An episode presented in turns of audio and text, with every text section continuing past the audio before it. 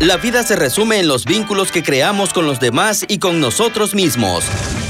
Por eso, a partir de este momento, Ricardo Sioane y Roque Pedraza nos ayudarán a entender mejor cómo se alimentan nuestros vínculos, cómo podemos dañarlos y también cómo podemos repararlos. Bienvenidos a su programa Pido la Palabra. Pido la Palabra, un lugar para hablar de las relaciones humanas.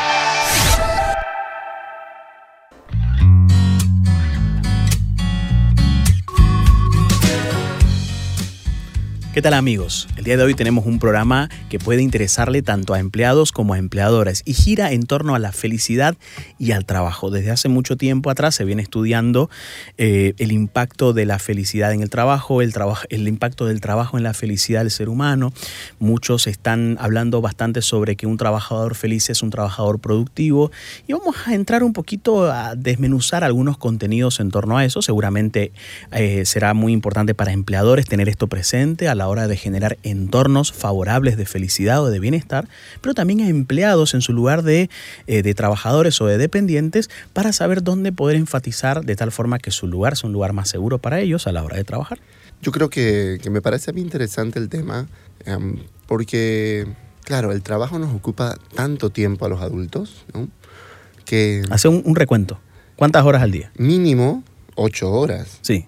Y bueno, dependiendo las leyes en los distintos países, en teoría en Bolivia las mujeres tendrían que trabajar 40 y los hombres 48 horas a la semana, pero un trabajador promedio dependiente trabaja mínimo 48 horas a la semana, no importa si es hombre o es mujer.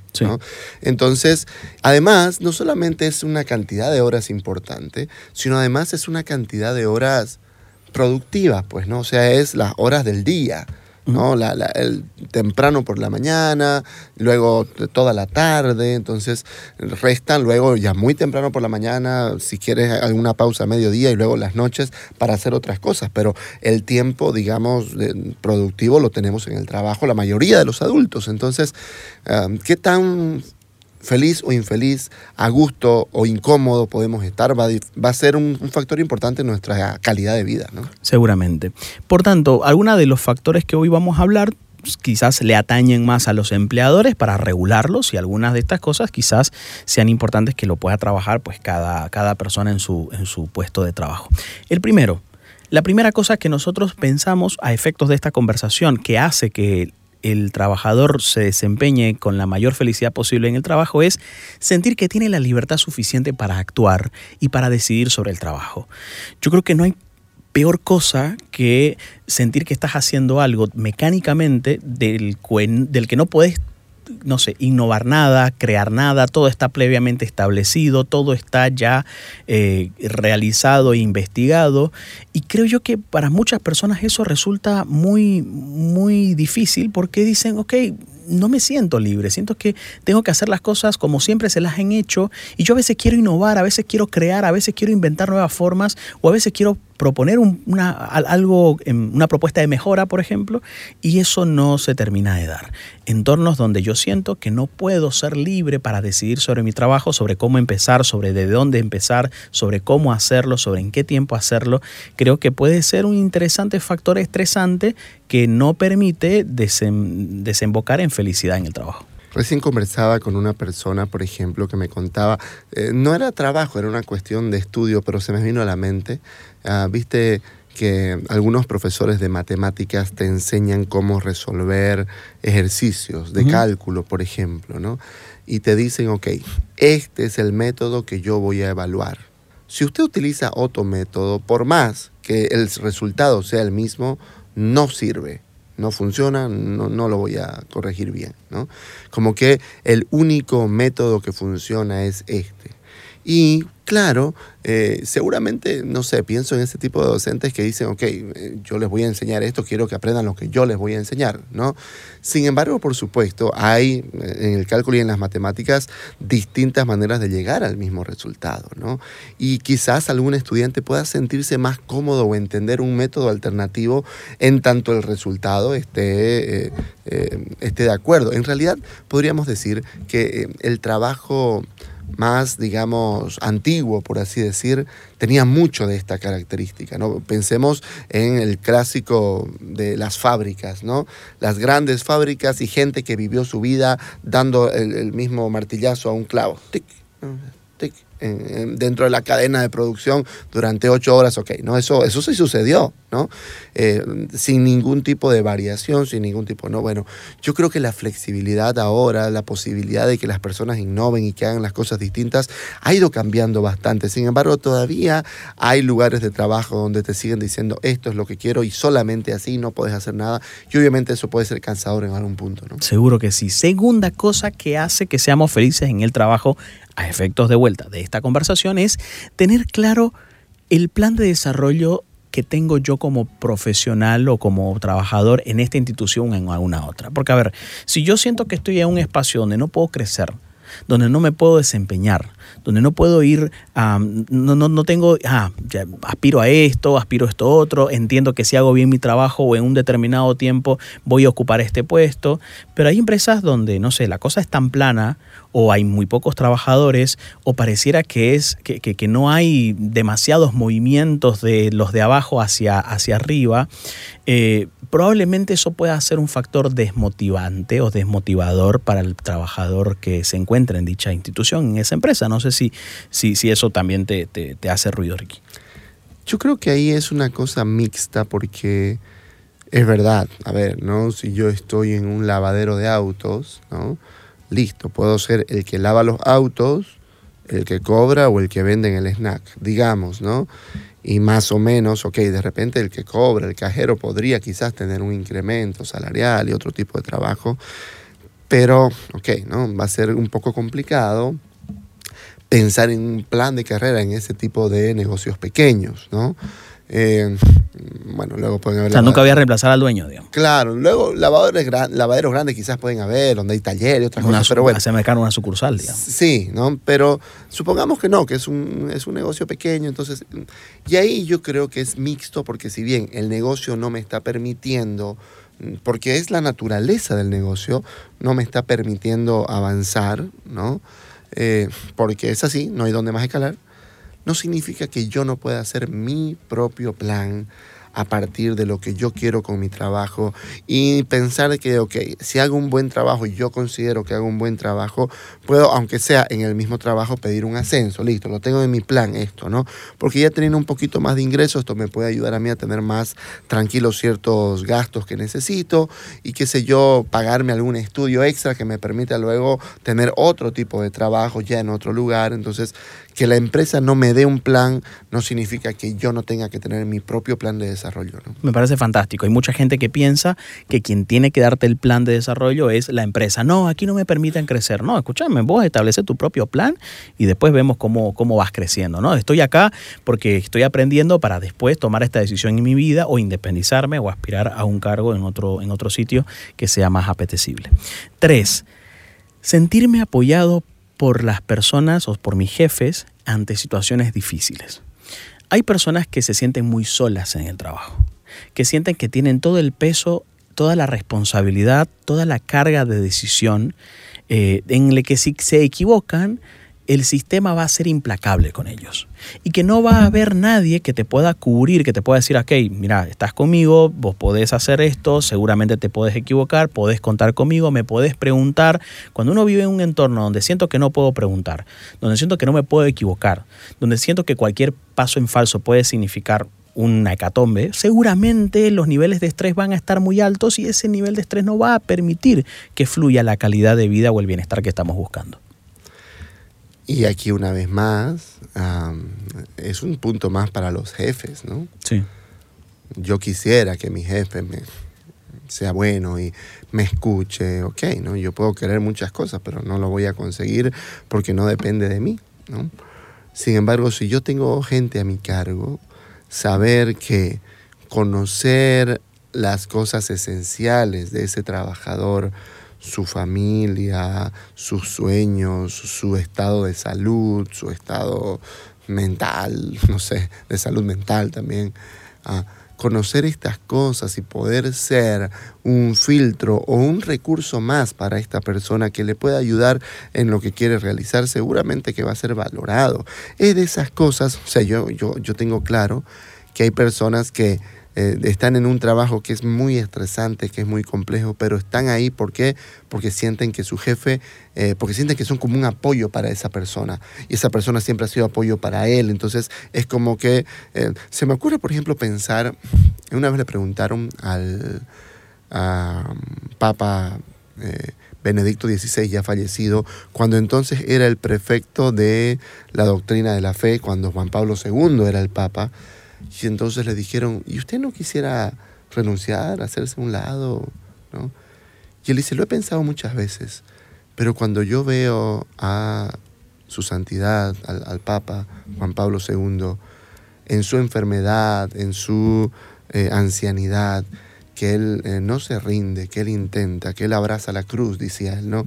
Y sigue haciendo lo que, lo que tiene que hacer yo no, no, puedo, no puedo irme, no puedo renunciar, yo tengo que estar aquí, yo tengo que acompañar, en fin, ¿no? Entonces yo creo que en ese sentido los jefes tienen que saber que eh, lo que ellos hacen y la manera en cómo se vinculan con sus trabajadores puede ser crucial para sostener esos trabajadores en la empresa. Fantástico.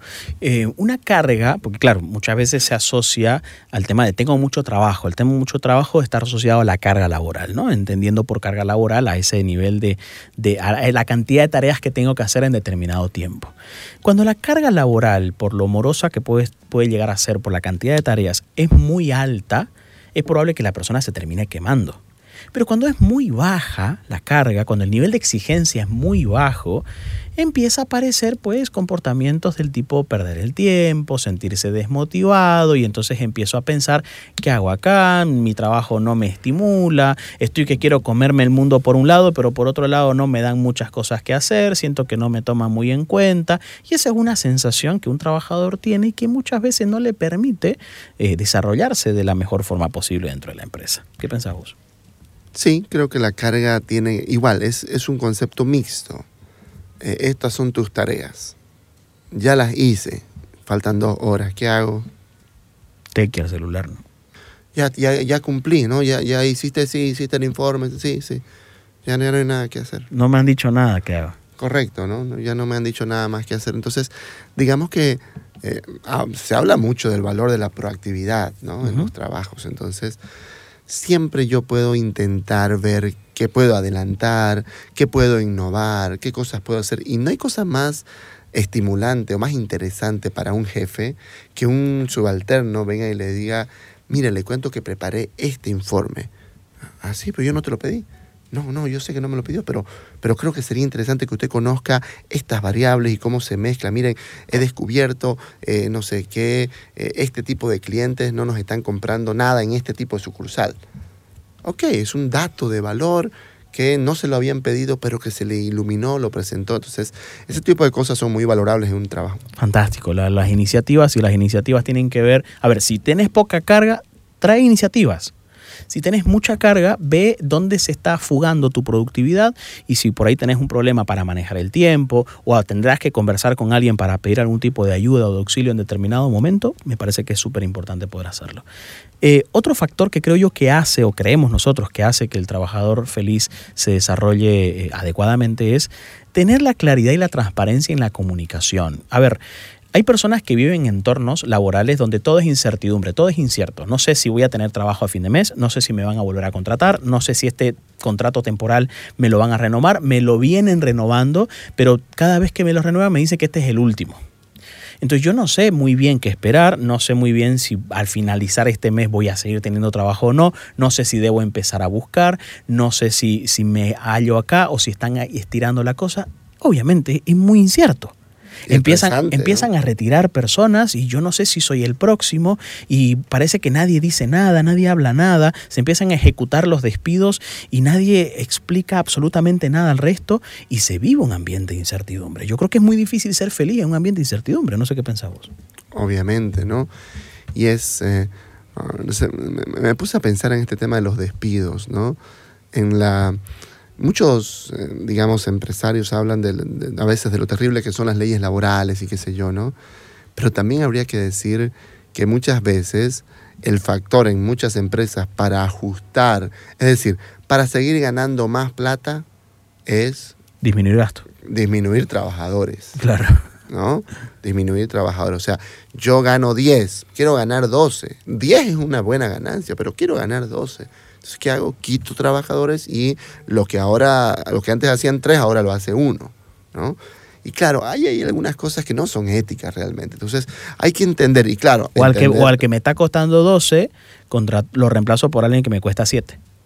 Además, ¿no? Además está esta cuestión de, de- de- de- Ese es un tema, ¿no? Triste, porque hay gente que siente que le dio su vida a una empresa, ¿no? Pues, y llegó el momento en que, ok, como decís vos, te fuiste encareciendo, te fuiste encareciendo y un día contratan a uno mucho más joven. Todos tendríamos que saber eso. O sea, si somos dependientes, si usted es dependiente, tiene que saber que si usted está escalando en una empresa, va a llegar una edad, normalmente arriba de los 45, 50 años, a partir de esa edad, donde, ok, ya el- la empresa va a estar siempre viendo, ok, ¿no? Ya, ya de repente hay otras personas con nuevas tecnologías que vos no conoces, en fin. Esto es algo que todos tenemos que saber para también poner en orden eh, el trabajo en sí mismo, ¿no? De manera de, que no llegue esta tristeza de mucha gente de le di mi vida al trabajo y al final el trabajo no me dio lo que esperaba o me despidieron y no me dieron nada, no sé, no o sea, este tipo de cosas es es una cuestión, ¿no? Eh, se me viene a hablar de esto. Entiendo perfectamente también el hecho de que yo tenga un personal que es muy malo y por nada más que ciertas leyes laborales no lo pueda retirar. Entiendo también esa frustración de algunos, de algunos jefes, ¿no? Pero entonces hay que equilibrar esta cuestión. Pero en general creo yo que, que sí es muy importante que haya transparencia y que yo pueda acercarme y decir, escúchenme, eh, veo esta inestabilidad, esta, es- yo necesito saber y, que, y tener algo de certidumbre, ¿no? Yo creo que todos necesitamos, y si estamos hablando acá con dueños o con jefes, es importante decir, listo, si hicieron un plan de recorte, ok, se ejecuta el plan de recorte y en un momento se tiene que decir, ha terminado el plan de recorte. Fantástico, claro. ¿no? Pues si no, uno nunca sabe si terminó o no. Claro. Eh, vos usaste una palabra muy importante hace unos minutos atrás que tiene que ver con la palabra flexibilidad. Y hoy por hoy se habla en el mundo laboral sobre los entornos flexibles, sobre el trabajo flexible. Y claro, con este tema de la pandemia se asoció el trabajo flexible con el teletrabajo. Que ¿no? se ha mantenido, ¿no? que se ha mantenido, en, muchos, en muchas empresas se ha mantenido, porque empezaron a darse cuenta, oye, pero ¿para qué tenemos oficina? No? O, a ver, tenemos X cantidad de personas, no tenemos que tener una, una estructura para la misma cantidad de personas, cuando en realidad hay ciertas funciones que pueden hacerse. Los a escritorios flexibles han empezado a existir. Empezaron a existir los escritorios Los flexibles. Ya no es mi escritorio y Claro. cuando yo no estoy nadie lo toca, sino que más bien uno va, entra, sale, se sienta, luego se levanta y tiene que hacer lo que hace, digamos, ¿no? Me parece muy interesante eh, la, la- la, digamos, la mentalidad flexible con relación al trabajo. Pero cuando hablamos de flexibilidad razonables y pactadas con el jefe, también nos vamos a referir a todo lo que significa eh, aquellas cosas que quizás vamos a necesitar a la hora de equilibrar nuestra vida familiar y nuestra vida laboral. Por ejemplo, no es lo mismo el nivel de flexibilidad que se puede tener con un adulto joven de 27 años eh, que gana su dinero para él mismo y que no tiene más obligación más que eh, estar bien y conseguir pareja, digamos, eh, si es que es lo que él quiere. Em, pero no es lo mismo a una mamá soltera con dos hijos y con su mamá enferma. Por supuesto que hay una, cier- hay una serie de situaciones que pueden hacer que los niveles de flexibilidad vayan cambiando. Quiero decir, los entornos flexibles y pactados con el jefe tienen que llevarnos a poder negociar y hablar sobre, ok, quiero salir un poco más temprano, voy a ver si es que puedo hacer esto a, distancia, veamos cómo resolver esto, porque claro, los entornos rígidos, donde pareciera que todos bajo los mismos criterios, bajo la misma exigencia y bajo el tema del que cuando la ley es pareja nadie se queja, seguramente ha creado entornos muy rígidos y la rigidez es todo lo contrario a la flexibilidad y la flexibilidad es muy amiga de los entornos eh, saludables. Yo creo que en realidad te tendría que tener esta claridad. Todo trabajador, o más bien, todo empleador tiene que saber que las nuevas generaciones van a valorar muchísimo el trabajo flexible. Sí. O sea, es una cosa que tiene que saberlo todo empleador. Todo joven profesional eh, va a valorar el tener la posibilidad de disponer de cierto tiempo para ciertas cosas que no lo- sean laborales. Los centennials, o sea, Sí. los que nacieron en el 2000. Sí, sí, y de ahí para adelante, Sí, ¿no? sí, sí. que, que, que en general esto es una cosa importante porque em, si esto no se, no se tiene en claro, no se va a captar ese público joven, ese, ese profesional joven que viene lleno de energía, de nuevas ideas, de tecnología. Ok, entonces seguramente que la transición a, a, lo, a lo flexible va a ser esencial en cualquier empresa y eso es algo que tienen que saberlo todos.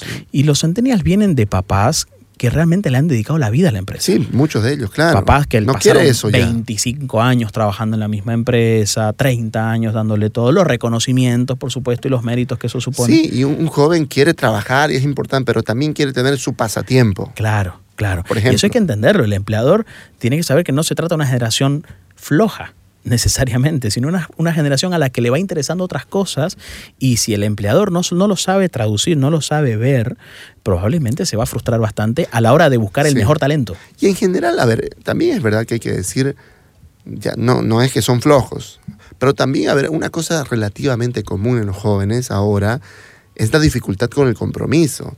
No se van a casar con tu empresa para siempre, ese, ese tipo de personas ya, ya no existen. ¿No? No se van a casar para siempre y van a ser fieles en todo. Sí pueden durar varios años, evidentemente, ¿no? Y si uno se desarrolla un plan de carrera y los atrae, qué sé yo, ¿no?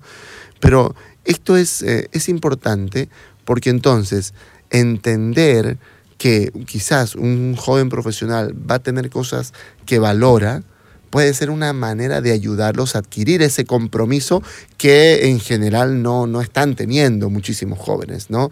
De, decidirse por una cosa, de apuntar, de profundizar, de seguir, de perseverar, ¿no? Quieren experimentar de todo muchísimos. Entonces, saber de que el trabajo puede ser flexible, que además puede eh, incluir, eh, qué sé yo, cierto tipo de, de, capacitaciones o alguna, un, plan de carrera necesario, ¿no? Este tipo de cosas va a ser importante porque serán cosas determinantes para que un joven elija entre una u otra empresa. Y último, ¿qué hace que seamos felices en el trabajo? Para efectos de esta conversación, entendemos que es fundamental la cultura del reconocimiento y la valoración al trabajo realizado. Si bien es cierto, tenemos un sueldo y el sueldo debiera ser pues aceptado porque todos hemos firmado un contrato en el que estuvimos de acuerdo el salario que íbamos a ganar por el trabajo que íbamos a hacer, pero a todos nos viene muy bien que, que además se nos reconozca por el trabajo realizado. Es más, hay muchas personas que dicen, no, tu trabajo es estudiar, le dicen, ¿no? Al hijo, por ejemplo, ¿no? Tu trabajo es estudiar, no tengo por qué felicitarte porque es tu trabajo, ¿no? Pero en el trabajo me molesta cuando no me felicitan por algo que yo hice bien y el mérito se lo llevó otra persona. Y es como que mi hijo dijera, ok, pero a vos te pagan un salario, ¿de qué te quejas, digamos, no? Si te pagan un salario, e, ese es tu trabajo y te pagan el salario y punto, ¿no? No deberías molestarte. Los seres humanos tenemos esta necesidad de valoración o esta, por lo menos este deseo, si bien para muchos no es una necesidad, es un deseo de valoración. Y cuando eso se lo, se lo vive, se lo palpa en el entorno laboral, es decir, es un entorno en el que reconoce el trabajo, hace los méritos. ¿Cuántas personas hemos escuchado nosotros en trabajo decir, creo que los méritos se lo llevan, los aplausos se lo llevan otras personas, las felicitaciones se lo llevan otra persona? Y eso es muy difícil porque la gente vive frustrada o impotente porque siente que no importa qué es lo que haga ni cuán bien se desempeñe, nunca va a ser reconocido como debiera estar haciéndolo. Y todos nosotros sí tenemos que tener en claro que habrá dicen el derecho de piso, ¿no? El que no está dispuesto a tener o a pagar un derecho de piso no podrá avanzar demasiado en su trabajo, ¿no? Entonces, es normal que durante el primer tiempo, temporada de mi trabajo en esta nueva empresa en la que estoy, yo haga el trabajo de tal forma de que mi jefe quede bien ante los demás jefes. ¿no? Y yo sepa que eso es lo correcto y lo normal. Porque evidentemente si yo hago las cosas para quedar bien solamente yo y eso se nota, pues bueno, eso lo va a ver rápidamente un jefe como una amenaza y me pueden cortar ciertas alas. Entonces, al inicio yo tengo que saber que tengo que hacer mi trabajo de tal manera de que sí, hago yo lo que me destaca a mí, pero obviamente sé que esto puede probablemente beneficiar al trabajo del que está por arriba. Ricky, pero aquí en la empresa... Es, de alguna manera una cuestión de humildad, si querés, ¿no? Ricky, pero en la empresa tenemos el trabajador del mes. ¿Eso no es reconocimiento? ¿Eso no es eh, valoración, digamos? Eh, no creo. O sea, Lo del trabajador del mes funciona los primeros cinco meses. Después ya es por turno, ya no es por mérito. Ya no, ya porque ver la foto del mismo tipo ahí, digamos, o sea, todos los meses lo veo al mismo, al mismo, ya digo, oye, ya, ¿será que no hay otro que hace también un buen trabajo? Eso empieza a generar, no, no, no termina de generar. Entonces, yo creo que si bien es importante saber que al inicio puede ser que mi trabajo haga brillar a alguien más, si yo sigo haciendo un buen trabajo, en algún momento lo va a notar alguien y, eh, y eso va a generar un impacto. Si eso no llega, ok, yo puedo mm, perfectamente demandarlo, si es que tengo cierta confianza, decir, necesito que se me reconozca esto, o buscar otras alternativas también, ¿no? Y obviamente, si otra vez estamos hablando con jefes, por favor, reconozca eh, las iniciativas, el trabajo extra, que no, no, no paga horas extra, que no quiere que le paguen horas extra, pero que hace un trabajo extra, el que se queda hasta más tarde, el que trae nuevas iniciativas, el que hace ahorros a la empresa, en fin, este tipo de cosas hay que reconocerlo. Y el reconocimiento casi siempre lo mejor es hacer una reunión y decir quiero reconocer a esta persona por esto, que fue algo muy importante. Y eso no, no cuesta dinero, pero puede generar una gran satisfacción. Uno piensa que todo el tiempo hay que aumentar sueldo, que todo el tiempo hay que hacer que lo que hay que hacer todo el tiempo churrasco, todo el tiempo fiesta, que son parte seguramente de, de, ciertas culturas, pero si no hay lo otro, probablemente no estemos dando en el clavo, porque como bien decía un técnico de fútbol, Josep Guardiola, en una entrevista, al final, al final todo lo que hacemos, lo hacemos para buscar sentirnos amados.